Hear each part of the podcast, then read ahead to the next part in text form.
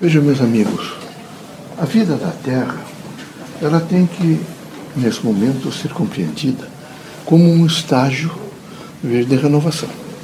Vocês estão todos aqui para sofrer algumas renovações. A primeira grande proposta é que vocês se revisitem. Vocês não têm que ser revisitados. Acho que é importante. Eu vejo que vocês não compreendem bem, os filhos. Vocês querem padronizá-los imediatamente em torno daqueles valores que vocês entendam, entendem que são certos, os chamados protocolos. Vocês têm uma dificuldade imensa, até de postura. Eu vejo que alguns de vocês têm dificuldade de sentar. Vocês, o povo brasileiro, precisa muito de educação. E educação é alguma coisa fundamental. Vocês têm que ter postura física, vocês têm que ter uma dimensão crítica que envolva em torno de vocês uma responsabilidade em todo o fazer de vocês, em todo o pensar. Então vocês terão que permanentemente se revisitar. Se revisitar, por exemplo, para saber como é que vocês estão naquele sentido de tolerância com o próximo. Será que vocês são pacíficos, são pacientes, têm capacidade de esperar o dia seguinte? Não é só olhar, por exemplo, para os, as árvores frutíferas e verificar que não adianta querer que ela amadureça de hoje para amanhã, que ela, ela tem seu ciclo. Então vocês têm que saber esperar, vocês devem necessariamente ter a coragem suficiente para entender isto.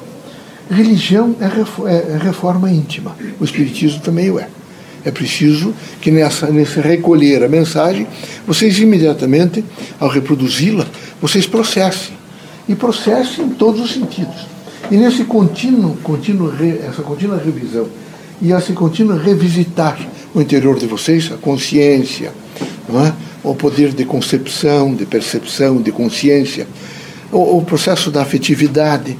Então terão que continuamente saber ah, como é que vocês estão se comportando diante dos fatos e, consequentemente, da vida. É preciso mais luz na Terra.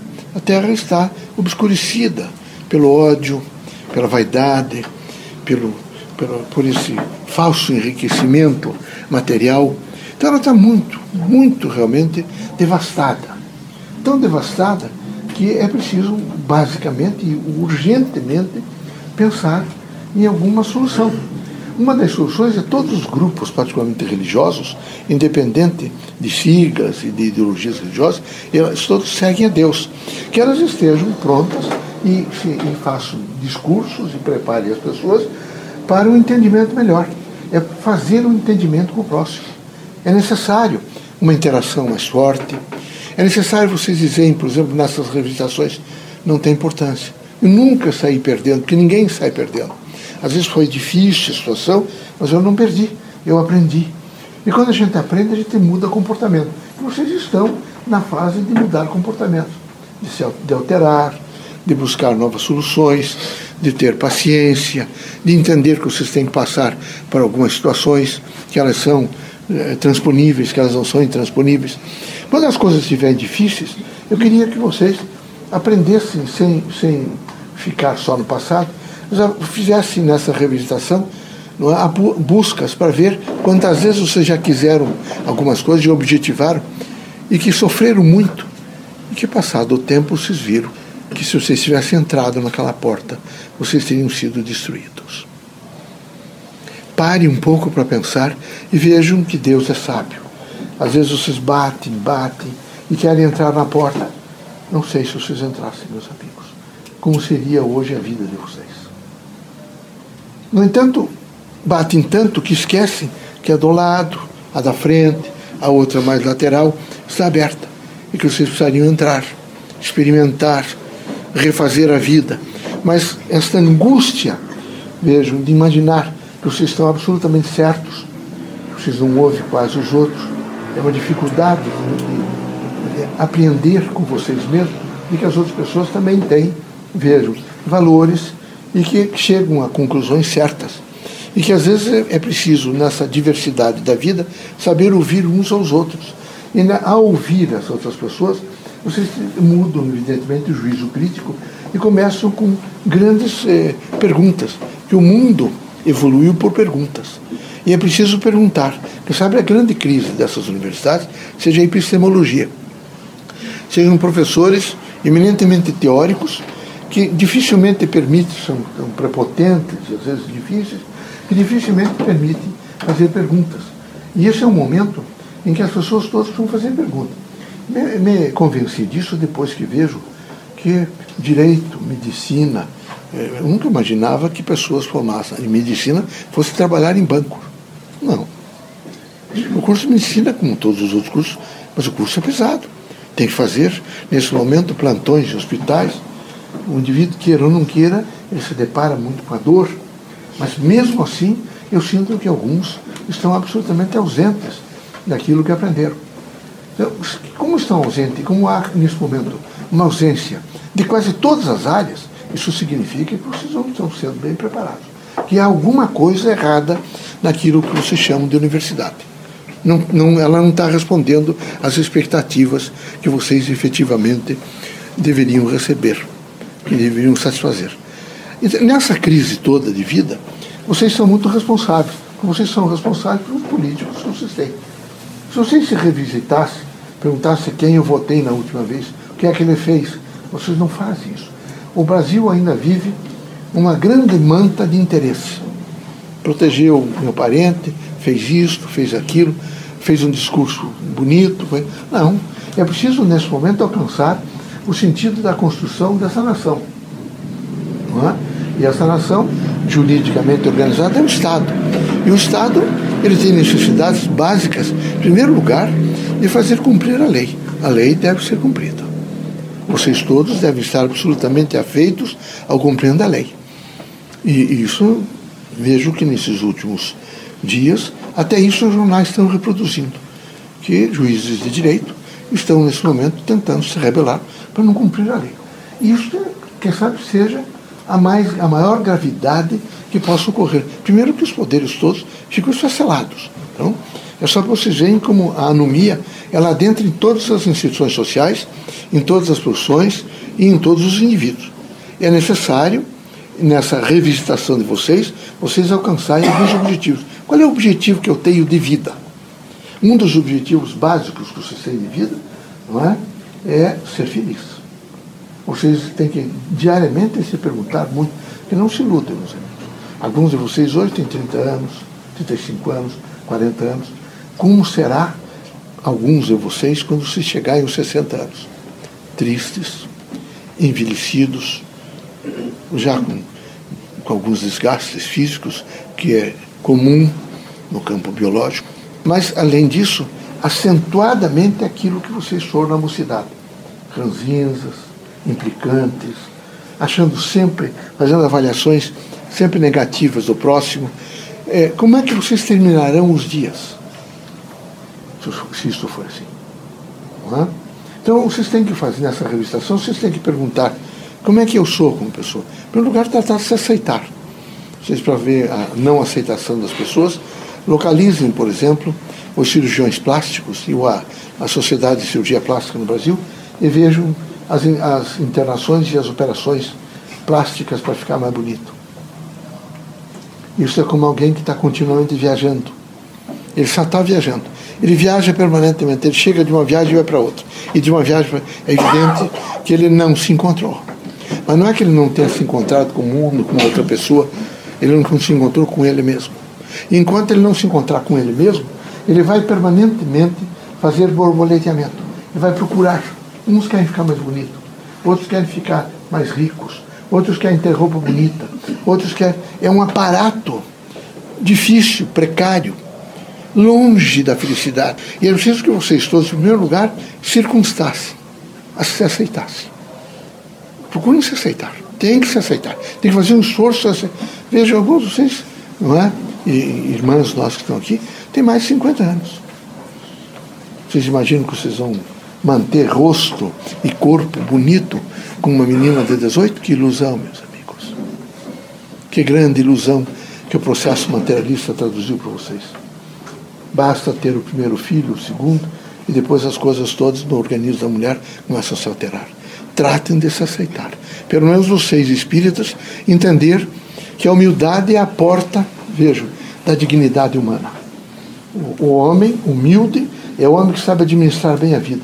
O homem que não é humilde é um homem vaidoso, orgulhoso, que se diz superior aos outros e se acha em condições de se apresentar em face de um, de um aparato físico. E esse aparato físico é uma grande mentira. Muito grande. Tanto que vocês poderão estar sentados aqui e quem sabe amanhã a notícia venha para os outros que vocês tiveram um infarto e fizeram óbito, foram óbito. Aqui ninguém está é, blindado, ninguém. Em nenhuma situação, desde o mais alto magistrado da nação até a pessoa mais simples. Eu vejo, por exemplo, entre alguns de vocês, não é? a tutela e a destruição que vocês fazem de pai, mãe, filhos, de companheiro. Alguns ficaram de tal maneira anulados que eles não têm condição, até mesmo dizer, eu não quero mais a situação. É uma situação vexatória. A população até agride e diz aquele homem é mandado para a mulher, ou aquela mulher tem medo do homem, que a população fala. Ela quer, como primeira mão, ela quer anunciar que isso não pode continuar assim. Então é preciso a coragem de ser.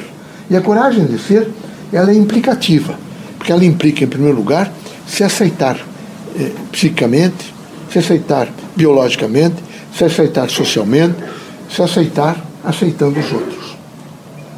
Ele tem que estar continuamente fazendo a procura da verdade. E a procura da verdade, vejo, ela não desaparecerá nunca. Ela é como a justiça. É uma paisagem no horizonte do direito. Você chegou próximo, ela vai crescer mais. E chegou próximo, ela vai crescer mais. Nunca será uma justiça plena. Não é possível fazer plenitude de justiça, mas é possível procurá-la e aplicá-la dentro daquele do possível, veja que a cultura do ambiente que vocês estão vivendo permite realizar, desde que haja bom senso, espírito crítico e capacidade de renúncia. A dimensão maior da vida é a capacidade de renúncia. Sem renúncia, vocês não serão felizes. Que Deus ilumine vocês todos, que Jesus os ampare que vocês continuem tendo cuidado com a saúde, cuidado com a saúde mental, que vocês entendam bem o que eu quis dizer revisitar. Quem sabe se vocês se revisitarem, vocês vão. Que como eu sou ridículo. Como eu sou ridículo, eu não sabia que eu era ridículo, assim. não sabia. É? Então vamos para frente do espelho. É só observar um pouco. Será que eu faço as outras mulheres ou os outros homens eles se vestem como é visto? Eles não têm sobriedade? Será que eu não preciso seguir o padrão da sobriedade? É lógico que eu preciso. Eu tenho que ter uma sobriedade. Na medida em que eu me revisito, eu me reavalio, eu posso ter autoconhecimento, autorregulação, autocontrole. Dali para frente, eu começo a aceitar mais como eu sou. Né? Com coragem. Porque na vida humana, o exemplo é dignificante. Quem acredita no Espiritismo acredita na educação. E quem acredita na educação acredita no exemplo.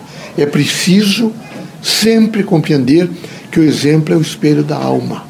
E que os irmãos todos, todos, o grande professor, o médico, aquele engenheiro que mora três quadras da casa, que é um homem modesto, e você vai olhando as pessoas e você vai modelando em torno daquela do posicionamento da pessoa, sem vaidade, sem preocupação não é, de, de ficar com aparências de aparato físico, mas uma grande preocupação de cultura. Aliás, o país precisa de cultura, todos os dias. Não é? Eu recomendo a vocês algumas coisas. Mesmo sendo precário, vão ao circo. É importante ir ao circo. O palhaço e o teatro do circo é muito importante. Os teatros precisam ser mais visitados. Vocês precisam ir às casas de espetáculo e verificar o que isso representa. Vocês precisam ler mais. O país precisa, basicamente, nesse momento, vejo, de aumento de massa crítica. E isto acontecerá na medida em que vocês começarem a ler mais. Vocês terão que ler. Vocês não, a escola não fez, não cumpriu o seu dever de ensiná-los a leitura. Agora nós vamos ter que fazer isso. Vocês vão ter que ler. Mesmo sendo difícil. Leia, levante, lave o rosto quando der sono, volte a ler outra vez e lave o rosto em água fria outra vez e vão embora. E tem que ler, e tem que ler. Que vocês não esqueçam que o livro, disse Antônio Green, e acho que é verdade, não é? é a invenção humana mais parecida com o homem.